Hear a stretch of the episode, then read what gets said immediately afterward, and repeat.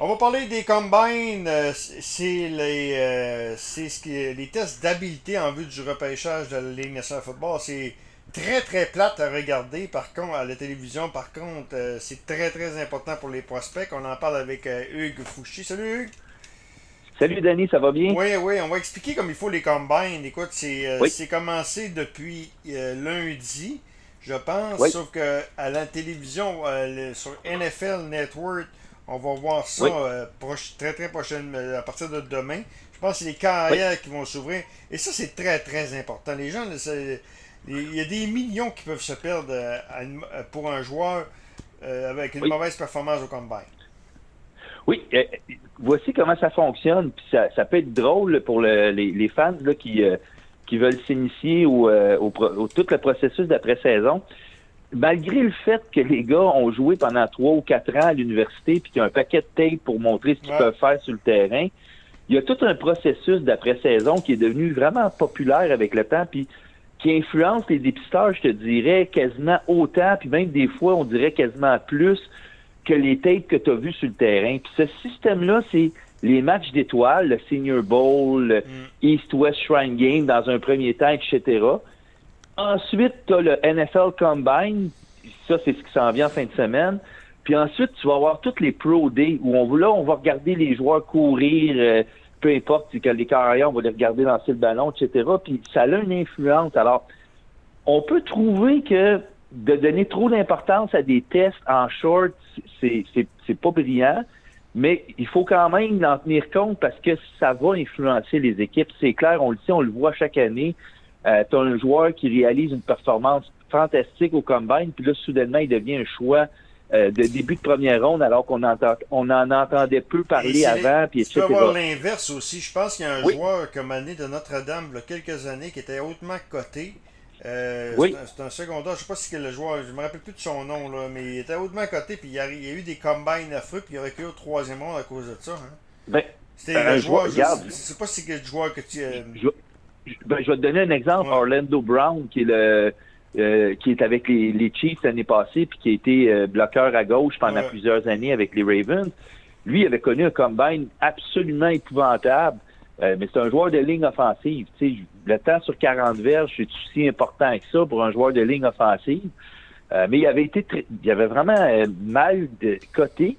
Il a fini par se retrouver, je pense, en troisième ronde, si je me trompe pas, alors qu'il était considéré comme un prospect de première ronde. C'est un gars qui avait une grosse carrière.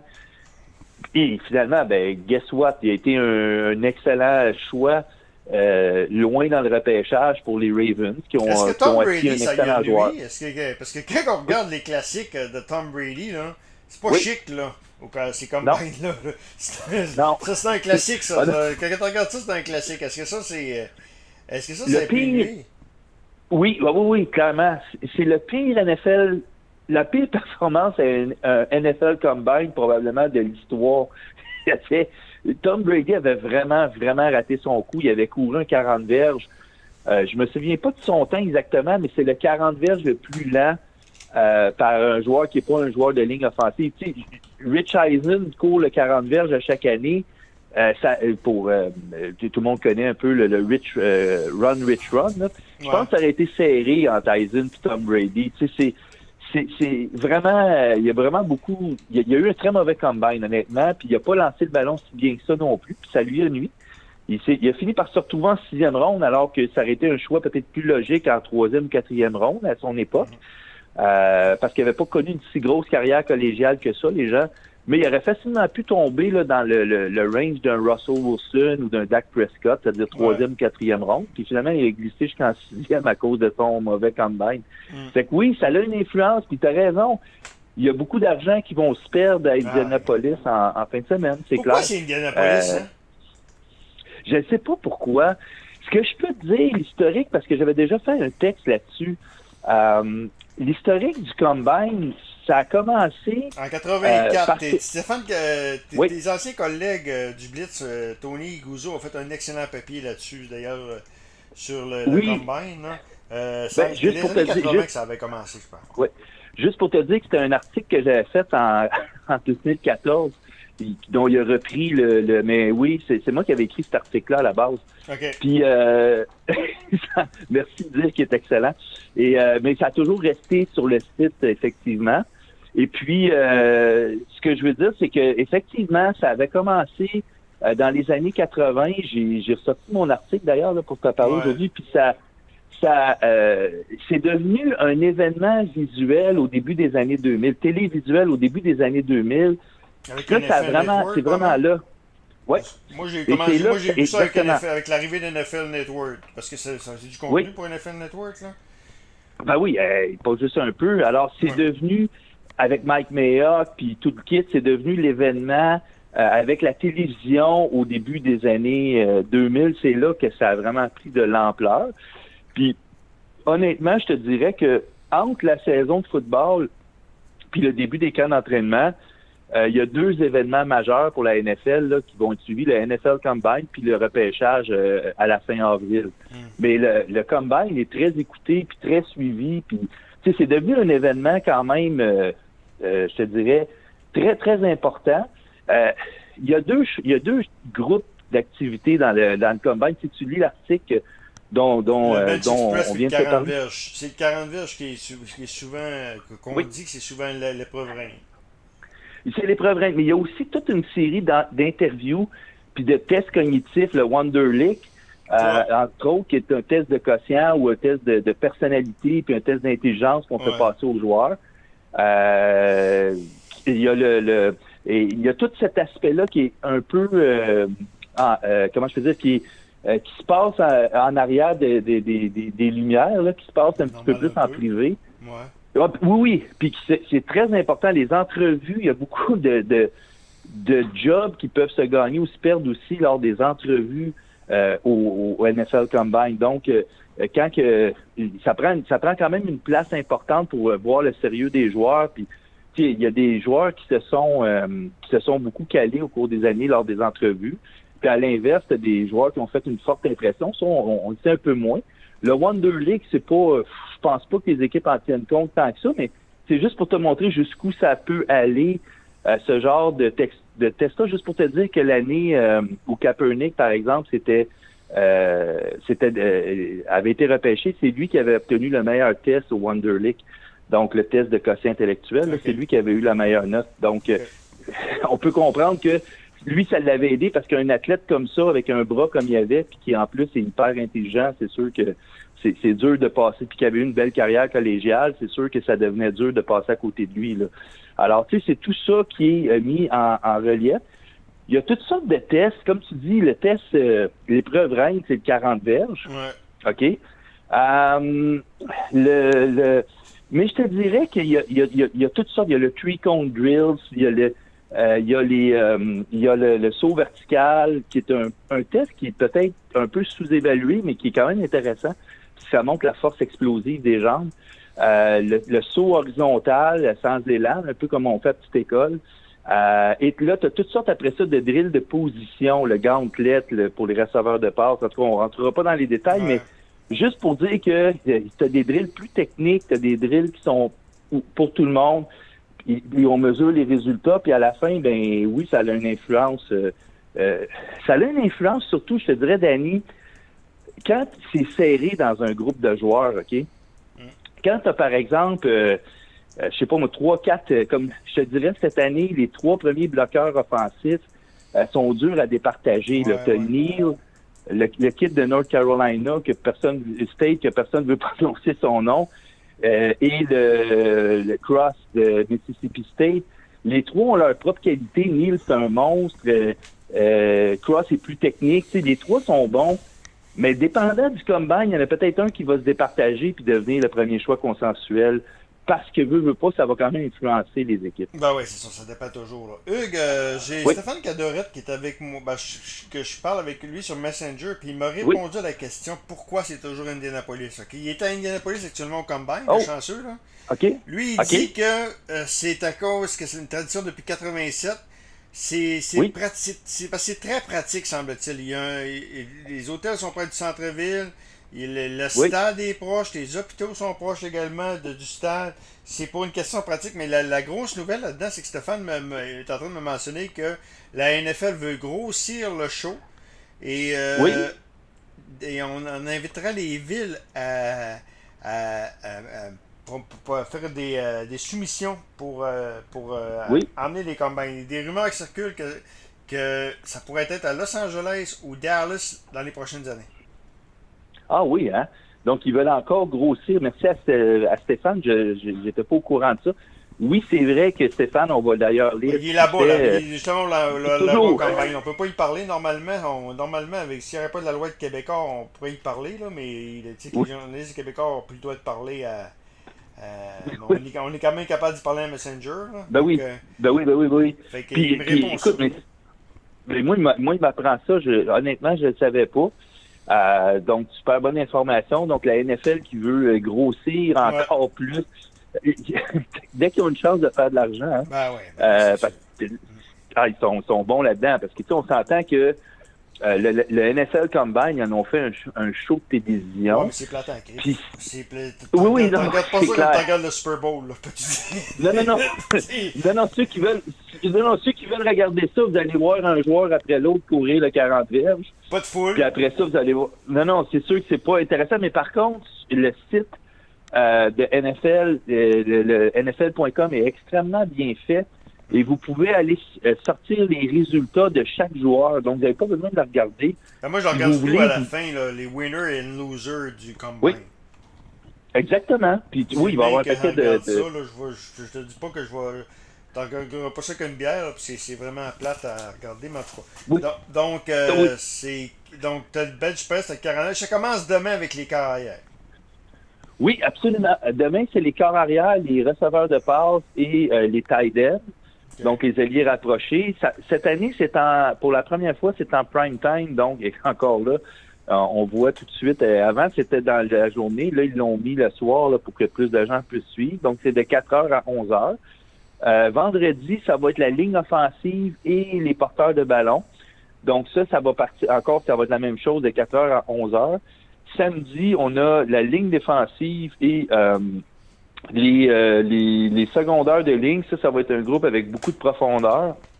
Encore 4 heures à 11 heures. Et dimanche, on termine ça euh, avec les, euh, les, les special teams et les, les demi-défensifs. Donc, demi de coin et puis demi de sûreté. Ça, ça va courir vite. on peut le dire tout de suite. Là, sur le 40 verges risque d'être rapide.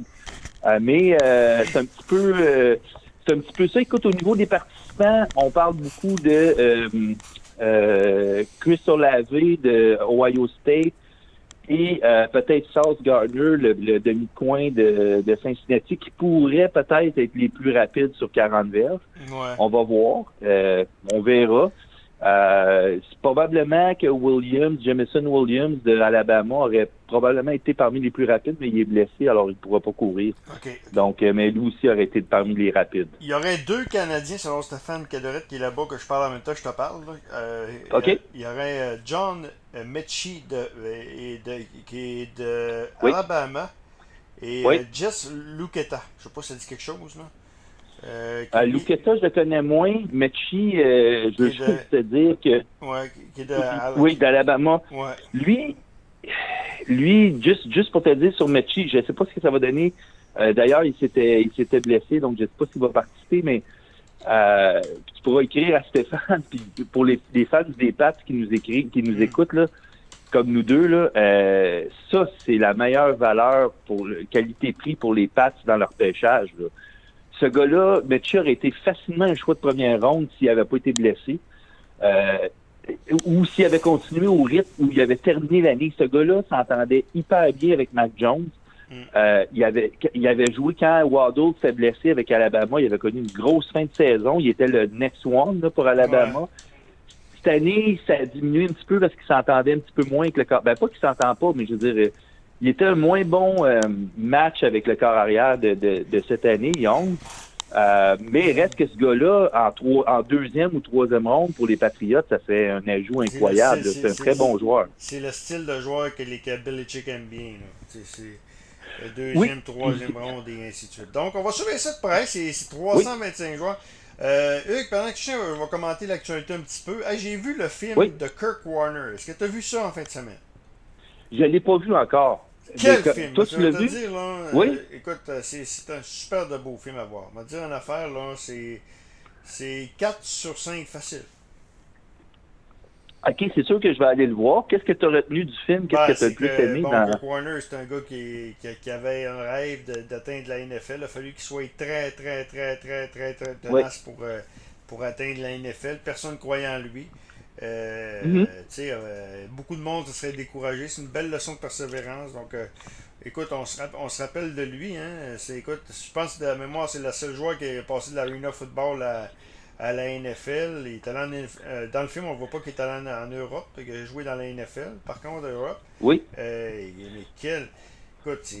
Et Dick Vermeer aussi, c'est Dick Vermeer également qui a été euh, qui, qui, a aidé beaucoup Kirk Warner.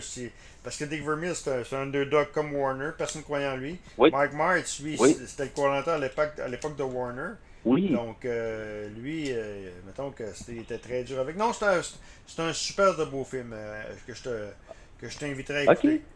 Hey, ben, je moi, il y avait une chose que j'aimais, de, juste pour le dire, de Warner, c'est comment il avait rencontré sa blonde aussi. J'imagine que ça doit être dans le film, là, quand il, sa blonde avait plusieurs... Suite, Oui, elle avait plusieurs enfants, il est allé la voir, puis il a dit si tu sors avec moi, moi jamais je vais te laisser tomber. Ouais. Il est, encore avec. analyste, je crois. Hein? Oui, ah oui, oui, puis écoute, moi je l'aime beaucoup, Kurt Warner. Je trouve que c'est un bon analyste. Euh, quand tu parles de corps arrière, il y a des bonnes. honnêtement, il connaît son affaire. Donc moi, je c'est quelqu'un que je trouve son histoire est hallucinante. Ah, non, je te dis, là, écoute, là, il est loulé en fait. Puis ça t'écoute très bien qu'avec ta blonde. Ça n'aime pas le football, ta blonde va aimer le film pareil parce que c'est très très bon. Allez, je vais te parler de. Justement, on parle d'analyse, on parle de tout ça. là. Euh, Troy ah a signé un beau contrat avec Fox, euh, avec ESPN. Hein? C'est incroyable. incroyable 90 hein? millions pour 5 ans, c'est mieux payé encore que, quand il était joueur. Le gars euh, mange pas de go. Est-ce que ça vaut le coup? Honnêtement, est-ce que je vais te poser une question? Je, pense qu'ESPN avait un problème au Monday Night Football. On avait un petit peu de difficulté à trouver des analystes, mais est-ce que l'analyste au match là, va, va va, te donner un seul auditeur de plus? Ben, c'est la qualité du match. Le, le, le, Monday Night Football des années 80 est rendu le Sunday Night Football. C'est vrai. Ça, c'est vrai, par exemple. C'est qu'eux autres avaient peut-être avantage pour redonner de la crédibilité à leur show, mais en même temps, c'est très important, ça fait partie de l'expérience, le, le, crew de commentateurs et d'analystes. Puis remarque que, tu sais, si tu me dis que, euh, puis ton point, ton argument est super bon, Danny, mais juste pour rappeler aux gens que c'est Chris Collinsworth, l'analyste au match euh, du dimanche soir, puis c'est vraiment pas le meilleur. Là. Ben, je veux pas être méchant, mais c'est assez ordinaire. C'est que, je veux dire, c'est, puis pourtant, c'est le plus écouté à cause de la qualité des matchs. Mais je veux dire, c'est, Collinsworth n'est pas mauvais, mais je veux dire, c'est pas, euh, moi personnellement, pas euh, Tony Romo, il y a des fois pas Troy Aikman, c'est pas. Euh, non, non, clairement pas. je me suis étouffé souvent sur des commentaires de Chris Collinsworth pendant les matchs. Alors, tu sais, est-ce, est-ce que vraiment. moi, je me mets dans la de qualité-prix. Là. Hey, t'as-tu pensé. Oui euh, est-ce que ça vaut la peine de payer si cher que ça? Puis là, les rumeurs, c'est que à Fox, qui va remplacer, le, moi je pense que ça va être Sean Payton. Tout indique que ça va être. Euh, il y a des rumeurs qui mettent Drew Brees, il y a des rumeurs qui mettent euh, Tom Brady, j'y crois. On, serait même prêt à mettre 25 millions pour Tom Brady. Il y a Amazon qui rentre dans le, qui, dans le portrait l'an prochain. C'est quasiment aussi, aussi, intéressant de suivre le marché des, des, des, commentateurs et des analystes que de suivre le marché des autonomes. Al Michael est agent libre aussi. Il y a des rumeurs qu'il l'envoie ben à Amazon et également sur ESPN. Euh, oui. M'a dit en affaire, Écoute, euh, une rumeur, une, grosse rumeur à Boston d'un dernier jour, apparemment qu'ils ont fait une offre à Bill Belichick. C'est pas sérieux. C'est très drôle.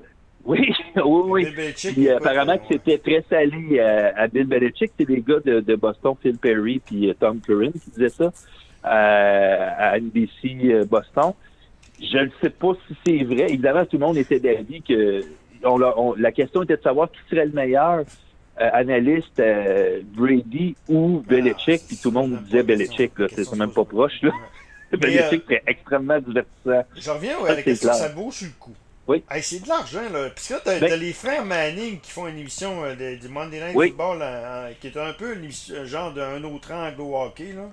Euh, c'est les frères Manning qui, qui, qui, suivent le match puis qui, qui parlent avec des intervenants de la NFL. Mais ça, ça coûte rien non plus. Ça, ça, ça, coûte de quoi aussi? Ça vaut-tu le coup, tout ça? C'est quand même ben, moi, moi, je trouve, ouais, moi, je trouve que les réseaux de télé ont, de l'argent à pas savoir quoi en faire parce que non, moi, je trouve pas que ça, ça vaut autant d'argent que ça. Parce que comme je te dis, les gens écouteraient les matchs quand même. je comprends que c'est la qualité du show, mais même si tu payes pas ton, ton, ton analyse 80 ou 90 millions, les gens vont écouter le match pareil. Là. Tu sais, je veux dire, c'est, c'est, c'est un match de la NFL. Les gens, est-ce que vraiment tu as besoin de payer un analyste à ce prix-là? Euh, je, trouve qu'il y a une surenchère qui est, euh, qui est exagérée entre les réseaux de télé présentement. Là. Euh, mais le match-up au Monday Night Football n'a pas été bon depuis 15 ans. Comme je te dis, le match-up, le Monday Night des années 80-90 est rendu Sunday Night et Sunday et c'est ça. Ben, c'est ça, Denis, parce que, tu sais, je veux dire, OK, le Sunday Night, ils ont la cédule flexible, c'est qu'ils vont toujours avoir des bons matchs. Euh, t'as beau avoir Chris Collingsworth, qui est pas mal moins bon que Troy Aikman comme analyste, mais je veux dire, en tout, puis moi, si le match du dimanche soir, c'est un excellent match. Je sais pas, moi, t'as les Chiefs, euh, euh, contre les Ravens, puis les deux équipes sont en première place, puis tu sais, ça va être un gros match, puis que le match du lundi soir, c'est entre deux équipes qui participeront pas aux séries, ben, tout le monde va regarder le match du dimanche, mm. peu importe, c'est, peu importe qui l'analyse, tu sais, c'est, les gens vont regarder les bons matchs avant tout, puis pas nécessairement à cause de l'analyste. Moi, je trouve que de dépenser tout cet argent-là, c'est, c'est, une dépense. Moi, je ne ferais pas ça si j'étais à leur place, mais ils doivent avoir leur raison, mais euh, moi aussi, je me suis un peu étouffé en voyant le salaire qu'on était pour euh, verser euh, à Troy Aikman. Il est très bon, Troy Aikman, sérieusement. Il fait un excellent travail, mais, c'est très cher payé. Non, ça vaut pas ça. Terminant, Aaron, Rodgers. Est-ce qu'Aaron Rodgers va, rester à Green Bay? les rumeurs continuent. Moi, je le vois, c'est drôle. Hein? C'est pas, pas mon préféré en série, en match éliminatoire, mais je le vois à Indianapolis avec les Colts. Ah oui, ça, serait. Euh, je sais que Denver a l'air intéressé. Indianapolis euh, devrait l'être aussi. Euh, moi aussi, je le verrais là. Écoute, voici la situation. Aaron Rodgers, si je si j'ai bien compris, là, il y a le même type de contrat que Brady avait. Donc, les les, les Packers ne peuvent pas lui mettre le, le, le, joueur de concession en fin de l'année. C'est que si jamais il, il, signe pas à long terme là, ou à plus long terme là, ils perdent à la fin de l'année pour absolument rien. Ils obtiendront rien en retour. Ils vont juste partir. Alors, est-ce que si les Packers, eux, ils ont une décision importante à prendre, c'est qu'il faudrait qu'ils pensent à l'échanger pour obtenir quelque chose en retour, parce que sinon, ils vont le perdre pour rien. Mm. Comme les Patriots ont perdu Tom Brady pour rien. Mm. Alors, s'ils ne signent pas, donc moi, je pense que les prochaines semaines vont être importantes. Moi, je pense que pendant le combine puis au repêchage, c'est là que ça pourrait jouer, je pense. Donc, les Packers vont explorer si Rodgers veut signer un contrat et s'il n'est pas prêt et qu'il dit moi je joue mon année, il y aurait avantage à penser à l'échanger puis au moins obtenir quelque chose en retour parce que tant qu'à moi, ça veut dire qu'il va s'en aller à la fin de l'année. Puis là, ils n'obtiendront rien. Ben. Alors, euh, moi, je pense qu'il y aurait avantage. Tant qu'à ça, si tu peux aller chercher, je veux dire, si euh, euh, Matthew Stafford vaut deux choix de première ronde. Je pense que Rodgers devrait bien valoir ça lui aussi, même s'il est plus âgé. Donc, il pourrait explorer avec les Colts ou les Broncos les une équipe. Ils ont structuré leur masse salariale l'an passé, mais ils sont nettement encore en haut du plafond salarial. Donc, tu as, Jordan Love qui est, joueur, qui, qui, est un choix de première ronde également. Donc, euh, donc à un moment donné, il faut que tu fasses un, faut que tu fasses un choix. Love, je pense, à la ça fait quoi Deux ans qu'il est en arrière de Rodgers? Un an. Euh, un an. Un an un an. Oui, je pense oui, oui. Il a quand même appris. Attends, non, ça fait, ça fait deux ans. C'est un ben, choix. Il a été repêché l'année. Oui, deux ans. C'est ça. Il a été repêché l'année de, l'année du COVID. Fait que ça fait déjà deux ans. Fait que, ouais. Oui. Ben, là, il faut qu'il. va falloir qu'il fasse, il va qu'il fasse à un moment donné un choix, mais moi, je pense que ça va se décider euh, à savoir si Rogers accepte de signer un contrat ou pas. Moi, je pense que si Rogers ne veut pas signer de contrat, euh, ils vont devoir prendre une décision. Puis moi, si j'étais à leur place, je me dirais bon, ben, personne ne veut échanger Aaron Rodgers, mais tant qu'à le voir partir et rien obtenir en retour, t'es peut-être mieux de faire le geste à ce moment-là de l'échanger. Hugues, merci beaucoup. On s'en reparle. Euh, à partir de la semaine prochaine, on fait une chronique. Euh, jusqu'au repêcheur, on va analyser les meilleurs prospects à quelque part dans la semaine, la semaine prochaine. Oui, on sait déjà que pour moi, John Mitchell est le meilleur fit pour les Patriotes. Euh, c'est les receveurs de part. OK, effectivement. on s'en reparle. Donc, Hugues Fouché, notre collaborateur de la NFL.